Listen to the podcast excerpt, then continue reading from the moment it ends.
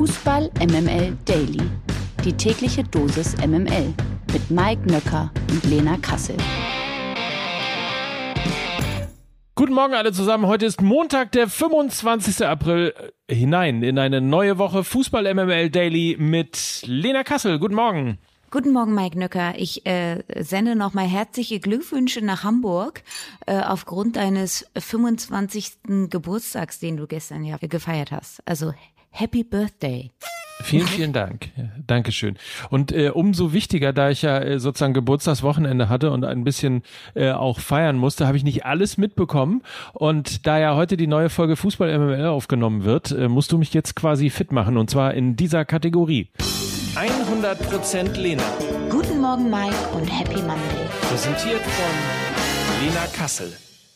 Dann fangen wir mal an mit VfL Wolfsburg gegen Mainz 05. 5 zu 0. Äh, Wolfsburg furioso.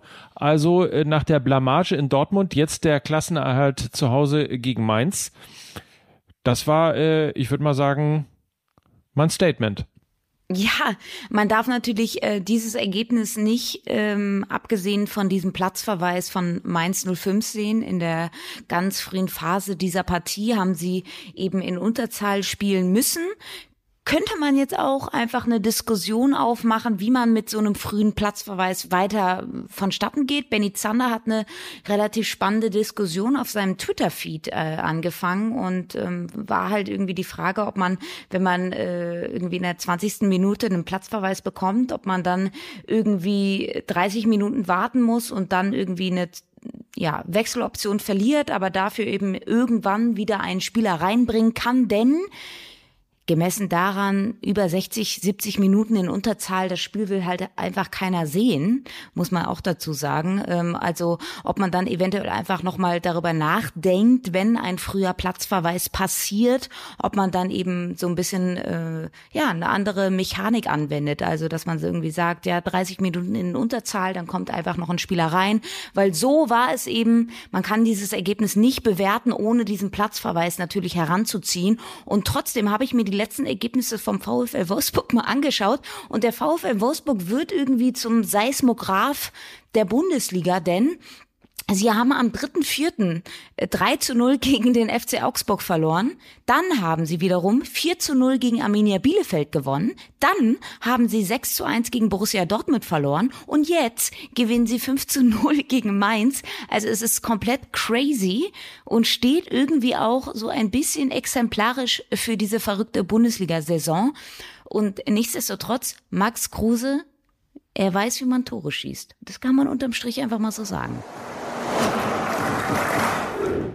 Absolut crazy ist übrigens auch Borussia Mönchengladbach. Äh, die haben nämlich schon wieder eine Führung aus der Hand gegeben. 2 zu 0 haben sie geführt. Äh, und zwar beim SC Freiburg am Ende dann 3 zu 3. Damit ist äh, beiden jetzt nicht so richtig geholfen. Die einen sind sauer und die anderen verpassen den direkten Anschluss an die Champions League Plätze.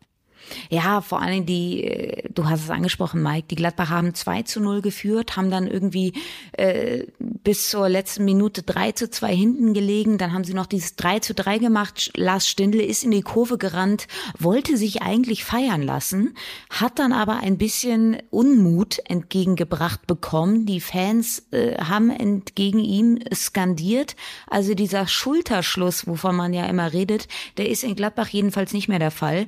Ich weiß nicht, nicht. Ich sag ganz ehrlich, ich fühle dieses Unentschieden nicht. Ich fühle auch nicht diesen Big Point, der so anmutet, wenn man eben in der letzten Minute noch den Ausgleich macht. Ich weiß nicht. Ich glaube, Hütter und Gladbach, das ist kein Match.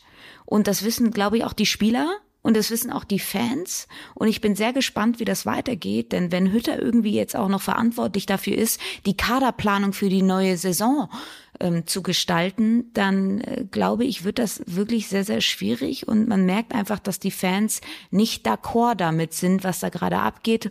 Und ich kann sie irgendwie auch verstehen. Fakt ist, die Gladbacher brauchen für die neue Saison einen starken Sechser. Sie haben den gerade nicht. Mit äh, Kone und Neuhaus haben sie zwei spielerische Sechser, aber nicht einen, der wirklich äh, über den Kampf kommt, über, die, über den Zweikampf, über irgendwie Ballgewinne kommt.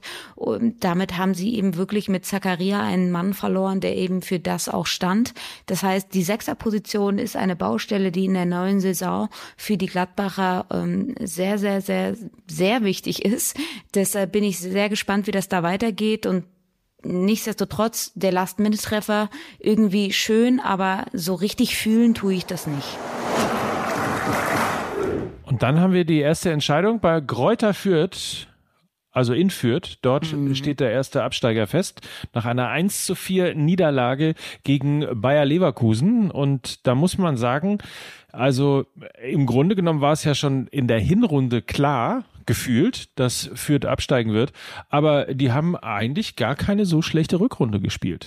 Hast du komplett recht. Also auch dieses Spiel gegen Bayer Leverkusen war vielleicht ein Stück weit naiv, weil natürlich die Leverkusener so abgezockt sind, dass sie sagen, hey, wir geben Kräuter Fürth einfach den Ballbesitz. Also ist ein bisschen crazy, wenn man daran denkt, dass Kräuter Fürth einfach der Tabellen 18. ist. Aber wir geben euch den Ballbesitz, macht mal, wir gucken mal, was dabei rumkommt. Und äh, Bayer Leverkusen hat halt einfach die Tore gemacht und äh, Kräuter Fürth hatte irgendwie Ballbesitz.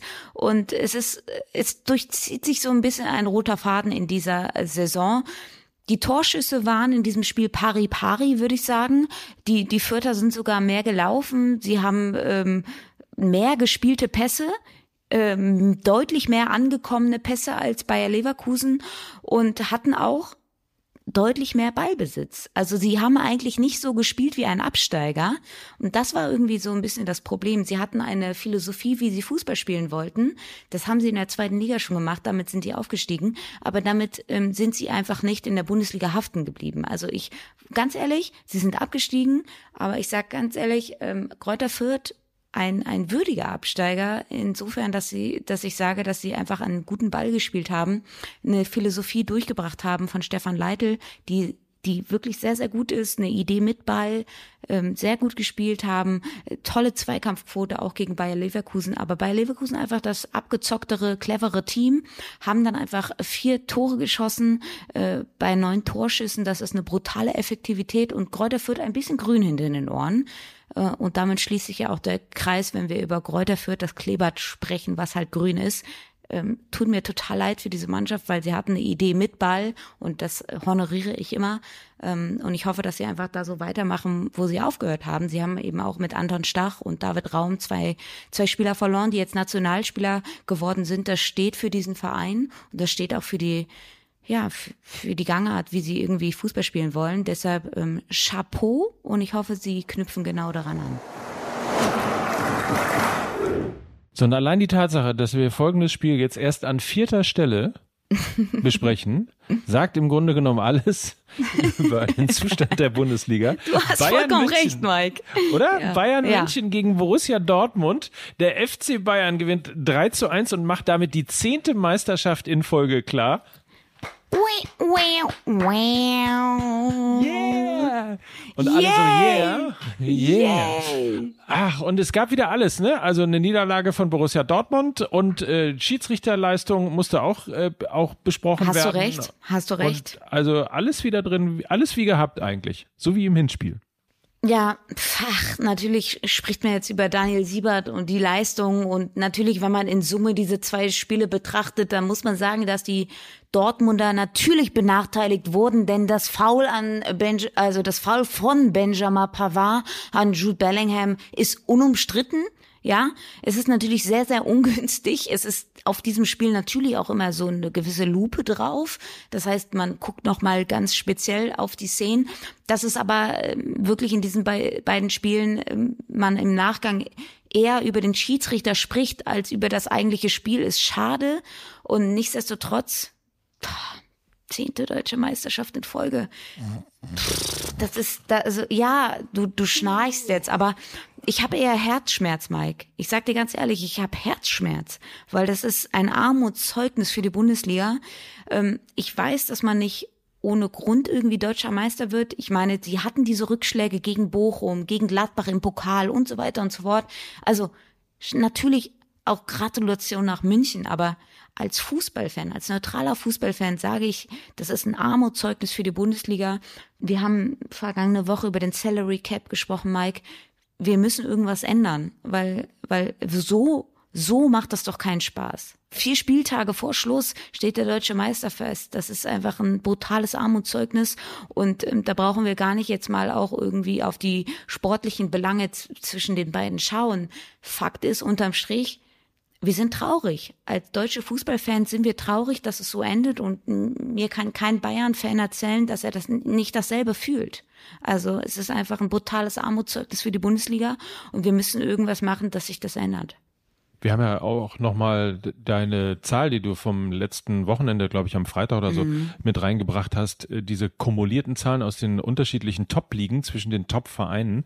Ähm, so ein Punkt, der seit 2018 zwischen Liverpool und Manchester City beispielsweise äh, liegt und es waren, glaube ich, irgendwas zwischen, äh, ich weiß nicht mehr die genaue Zahl, aber zwischen Real Madrid und, und dem FC Barcelona war es auch nicht wahnsinnig äh, viel mehr, aber zwischen ja. äh, dem FC Bayern München und Borussia Dortmund liegen seit 2018 38 Punkte, die die Dortmunder weniger geholt haben.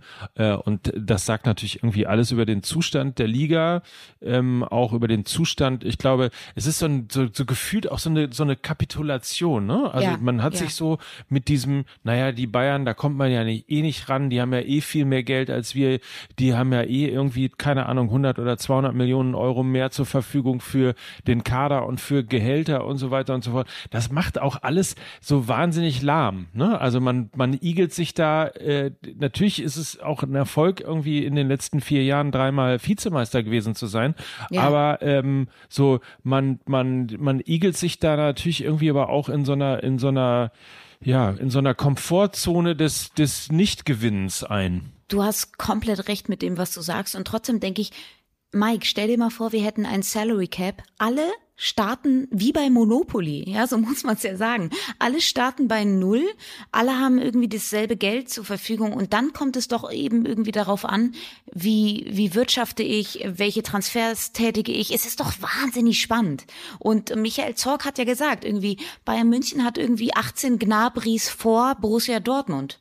Und damit hat er recht, weil sie haben eben 2013 und 2020 die Champions League gewonnen.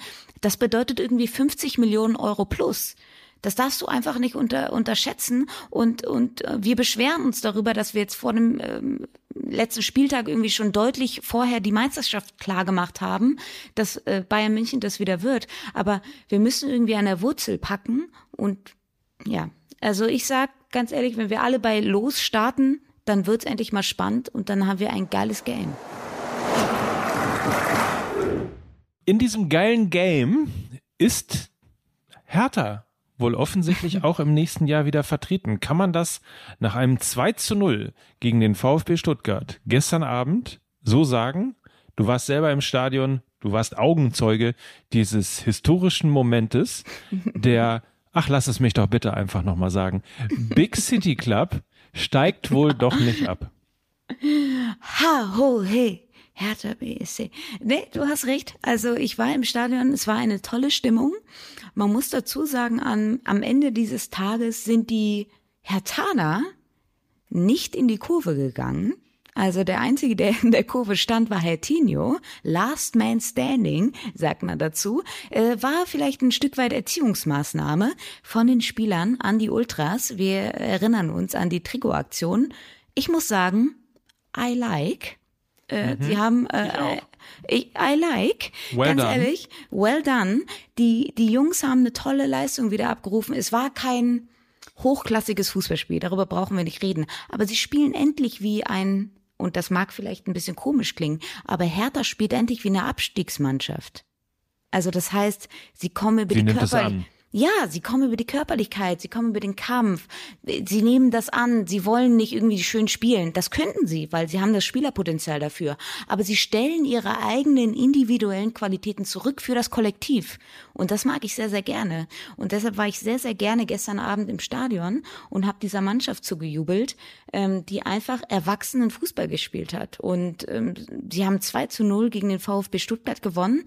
Sie haben ein ähm, beachtliches Polster, glaube ich, im Abstiegskampf jetzt äh, ja, sich angefüttert, so will ich sagen.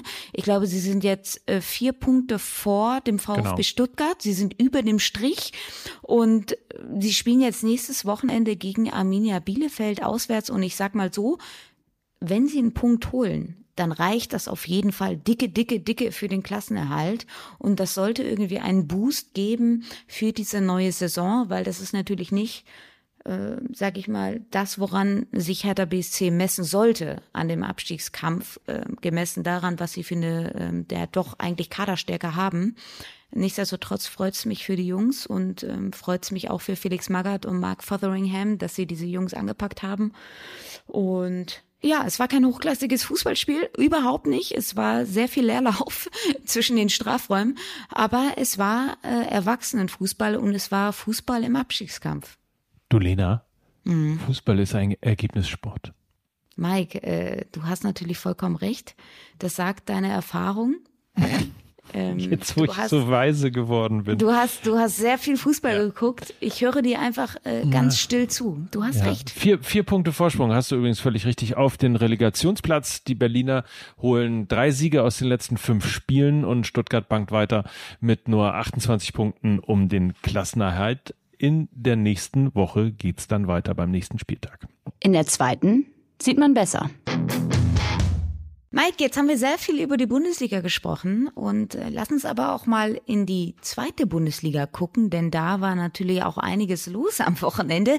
Ich persönlich habe dieses Spiel FC St. Pauli gegen Darmstadt 98 live in der Kneipe verfolgt. Äh, und ich sag mal so, St. Pauli gibt nach dieser Niederlage Platz drei an die Hessen ab und äh, haben jetzt schon eine beachtliche Serie an Niederlagen. Und was spannend ist, Mike, und das ist meine erste Frage an dich. Die Mannschaft hat, glaube ich, in den letzten drei Spielen nur eine gelbe Karte bekommen. Ähm, liegt es auch so ein bisschen an dieser Widerstandsfähigkeit, an diesem Kampf, so wie man das halt im klassischen Sinne, klassischen Fußballsinne definiert. Gelbe Karte, rote Karte, Zweikampf. Äh, äh. Du weißt, was ich meine. Liegt es auch eventuell ein bisschen daran, dass die Paulianer so ein bisschen gefällig sind? Ja, also sagen wir mal so, es ist ja immer die Phase, ich glaube irgendwie zwei oder drei Jahre lang hat man das immer äh, bei, bei Sky zum Motto gemacht, wenn die letzten vier Spieltage angerauscht sind, dann kam immer so dieser, dieser Slogan, wer will es mehr? Mhm. Also wer, wer geht den, diesen, wer geht diese fünf Prozent mehr? Ähm, wer geht dahin, wo es ein bisschen nochmal richtig wehtut und, und so weiter und so fort. Diese ganzen, diese ganzen Punkte, die man auch letztlich über Mentalität oder mit Mentalität überschreiben kann. Und da finde ich, hast du völlig recht, in diesem Spiel gestern gegen Darmstadt 98 hat genau das alles gefehlt. Das hat auch schon gefehlt im Spiel davor ähm, beim, beim SV Sandhausen, wo man nur 1 zu 0 durch einen Elfmeter geführt hatte und dann eben in der 93. Minute sich den Ausgleich nochmal holt. Die hat auch schon gefehlt ähm, bei Hansa Rostock, wo man 1 zu 0 auswärts verloren hat. Das heißt eben die wichtigen Spiele, die eben gegen die vermeintlich nicht so starken Mannschaften äh, gespielt wurden, schon da hat genau dieser Punkt so ein bisschen gefehlt. Dieses letzte Körnchen, der, der letzte Wille, wirklich aufsteigen zu wollen, sondern man hat eher das Gefühl, irgendwie der FC St. Pauli spielt so sein Muster mhm. äh, und geht aber nicht an seine Grenzen und geht vor allen Dingen nicht darüber hinaus. Und das hat man eben sehr, sehr deutlich Samstagabend auch äh, gesehen gegen Darmstadt 98. Es war alles da. Das Millantor war bis auf den letzten Platz ausverkauft. Es war Stimmung wie schon lange nicht mehr im Stadion. Es war dieses sensationelle Bild mit dem mit dem Dom, äh, dem den Loopings, den Freefalls, all die ganzen Geschichten, die bunten Bilder eben äh, eines eines Jahrmarktes sensationeller St. Pauli-Moment und dann eben auch noch die Vorlage vom SV Werder am äh, Mittag, die nämlich mal tatsächlich ein Statement losgelassen haben und 4 zu 1 bei Schalke 04 gewonnen hatte und hätte der FC St. Pauli äh, gegen Darmstadt 98 gewonnen, dann wäre man irgendwie sehr, sehr stark in der Verlosung gewesen und wäre eigentlich schon drauf und dran, zumindest mal irgendwie die Relegation klar zu machen. Und es passiert halt eben das genaue Gegenteil. Man kassiert den ersten Treffer zum äh, 0 zu 1 1 und kommt dann eigentlich nicht mehr so richtig ins Spiel rein und folgerichtig heißt es dann irgendwann 0 zu 2. Äh, ja, und am Ende ist Pustekuchen. Am Ende ist die ähm, Liga genauso spannend, außer dass natürlich der große Gewinner des Wochenendes der SV Werder Bremen ist. Ähm, die haben jetzt ein durchaus leichteres Restprogramm und ähm, haben dementsprechend natürlich jetzt mit Platz eins die besten Voraussetzungen, ähm, tatsächlich zurück in die Bundesliga zu kommen. Dass es nach ähm, ja, dürftigen Leistungen auch wieder nach oben gehen kann, dafür steht dann irgendwie der Hamburger Sportverein, denn der hat nämlich gegen Regensburg mit 4 zu 2 gewonnen und hat jetzt eben wieder Chancen auf den Aufstieg. Sie sind aktuell auf dem fünften Tabellenplatz mit 51 Punkten. Pauli eben mit 53 Punkten auf dem vierten Tabellenplatz. Dann folgt Darmstadt 98 mit 54, Schalke 04 mit 56 und der SV Werder Bremen mit 57 Punkten. Also es ist extrem eng ja. Und äh, Mike, für dich einfach als Hoffnungsschimmer, es ist alles drin, weil wenn wir, wir haben, ich glaube, äh, vor zwei Wochen noch darüber gesprochen, dass wir den Aufstieg des HSV irgendwie abschreiben können, äh, würde ich jetzt, sage ich mal, nach dieser Woche oder nach diesem Wochenende nicht so unterschreiben. Denn die sind halt auch noch in der Verlosung. Also völlig. Und ähm, im Moment tatsächlich auch mein Favorit auf Platz drei. Man muss ein bisschen abwarten, was äh, Darmstadt 98 macht, aber ähm, der Hamburger SV ist voll wieder in der Spur, hat drei ähm, durchaus machbare Aufgaben jetzt vor sich. Also die gewinnen dreimal, dann sind sie definitiv, ähm, glaube ich, äh, bei Platz drei mit dabei. Der FC St. Pauli muss jetzt gegen Nürnberg, gegen Schalke und dann gegen Düsseldorf ran. Also ähm, da ist ein super schweres Restprogramm da. Und es wäre eben auch, Stichwort Mentalität, ich meine, dieses Spiel in Regensburg toll gewonnen vom Hamburger Sportverein. Ähm, mit 4 zu 2 am Ende äh, immer auch einen Rückschlag gehabt, also 1 zu 0 geführt, äh, dann, dann ist Regensburg zurückgekommen, 2 zu 1 geführt, dann ist äh, Regensburg durch einen Elfmeter in der, glaube ich, 89. Minute oder 88. Minute zurückgekommen und am Ende gewinnt der Hamburger Sportverein noch 4 zu 2. Das hättest du eben auch, diese, diese Euphorie, die da in Hamburg entstanden ist, hättest du halt eben auch mit so einem Sieg gegen Darmstadt 98 wieder zunichte machen können. Also das ist nicht geschehen. Insofern mein Tipp, Relegationsplatz 3 der Hamburger SV. Okay. Die Frage ist, Mike, wie sehr blutet denn jetzt dein Herz? Also wird dann Pauli Zweiter oder Erster oder was? Vierter. Wo ist denn? Wo, ja, also wird Pauli dann Vierter, aber auch einfach, weil sie nicht müssen? Also weil es niemand von ihnen erwartet. Wir reden immer über Schalke, Bremen und den Hamburger Sportverein, wo alle sagen, das sind Mannschaften natürlich, die in die erste Bundesliga gehören. Glaubst du auch ein bisschen, dass Pauli dann eben an der Erwartungshaltung äh, nee, pass auf, der Erwartungshaltung eigentlich gerecht wird, weil niemand sagt, dass Pauli einfach hoch muss. Das wäre einfach ein Goodie. Ja, aber mittlerweile, also ich meine, der FC St. Pauli hat den vierteuersten Kader in der zweiten Liga, also äh, insofern der Anspruch sollte da durchaus auch schon sein, äh, irgendwann äh, auch wieder erstklassig spielen zu wollen. Ähm, das ist ja auch bei sehr, sehr vielen Menschen. Also ich halte das ehrlicherweise für ein, für ein Gerücht ähm, aus vergangenen Tagen, dass sich irgendwie so hartnäckig eingesetzt hat, dass der FC St. Pauli äh, lieber in der zweiten Liga spielt als in der Bundesliga. Also es wollen schon alle aufsteigen. Ich glaube, nur hinten raus äh, geht der Mannschaft, die einfach auch, muss man sagen, ein sensationelles letztes Jahr gespielt hat, ähm, so langsam äh, leider die Luft raus. Und ich sage das, ähm, weil ich äh, vielleicht auch als letzte Hoffnung noch den MML-Fluch mit reinbringen möchte, dass ich jetzt sage, äh, der Herr äh, FC St. Pauli äh, steigt nicht auf und am Ende kommen wir über die Relegation gegen Hertha BSC Berlin dann in die, in die Bundesliga zurück. Jetzt haben wir. Jetzt habe ich Hertha BSC Berlin gesagt, das darf man nicht. Außerdem wissen wir ja auch, dass sie nicht in die Relegation kommen. Naja, sei es drum. Also es ist alles Orakel und ich glaube, das ist das, was am Ende bleibt. Alles Orakel und das ist das Tolle an der zweiten Liga. Es ist super spannend. Nächstes Wochenende geht's schon weiter am Freitagabend äh, mit äh, St. Pauli gegen Nürnberg und äh, dementsprechend schaut die zweite Liga, Leute. Es ist spannender äh, als die Bundesliga. Der Wochenausblick. Spannend wird's aber eben auch in der Champions League und auch in der Europa League in dieser Woche, denn am Dienstag findet das Champions League Halbfinale Hinspiel zwischen Manchester City und Real Madrid statt. Das gibt's um 21 Uhr auf Prime Video für euch und dann natürlich am Mittwoch auch das zweite Champions League Halbfinale zwischen dem FC Liverpool und FC Villarreal, also dem Bayern de Bezwinger um 21 Uhr live auf The Zone und Donnerstag, äh, Mike, da reiben sich alle Eintracht Frankfurt-Fans ein wenig die Hände und ein, warte, ich will sagen, sieben Leipzig-Mitglieder auch die Hände für, für so das tendenziöse Berichterstattung hier, Frau, Frau Kassel. Tendenziös ist das. Für, für das Heimspiel gegen die Glasgow Rangers. Genau, also West Ham gegen Eintracht Frankfurt um 21 Uhr bei RTL und Leipzig gegen Glasgow um 21 Uhr bei RTL Plus, also im Streaming. Wochenende habe ich schon gesagt, Pauli gegen Nürnberg und Arminia gegen Hertha beispielsweise als absolute Knallerpartien äh, um die letzten spannenden Geschichten. Und die Champions League, das äh, Rückspiel haben wir auch noch, Women's Champions League zwischen Wolfsburg und Barca. Da ist ja im Hinspiel vor Rekordkulisse nicht ganz so gut gelaufen wie ähm, für äh, also zumindest für Wolfsburg, für die Wölfinnen, wie sie sich, glaube ich, immer nennen, äh, nicht ganz so gut gelaufen. Au. 1 zu 5, das ist aufzuholen und, glaube ich, ein bisschen, schwer, ein bisschen schwierig, glaube ich, ehrlicherweise.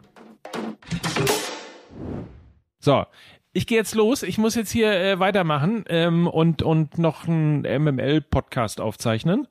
Äh, dir wünsche ich eine schöne, einen schönen Tag, Lena. Ja, danke. Wolltest dich schon in die Woche verabschieden, ne? Wir hören uns aber noch ein bisschen, ne? Also ob du willst oder nicht, ich werde dich immer wieder anrufen, Mike Nöcker. Ja, und gleich morgen schon. In diesem Sinne, habt einen feinen Tag.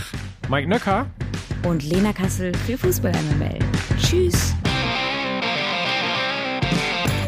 Dieser Podcast wird produziert von Podstars bei OMR.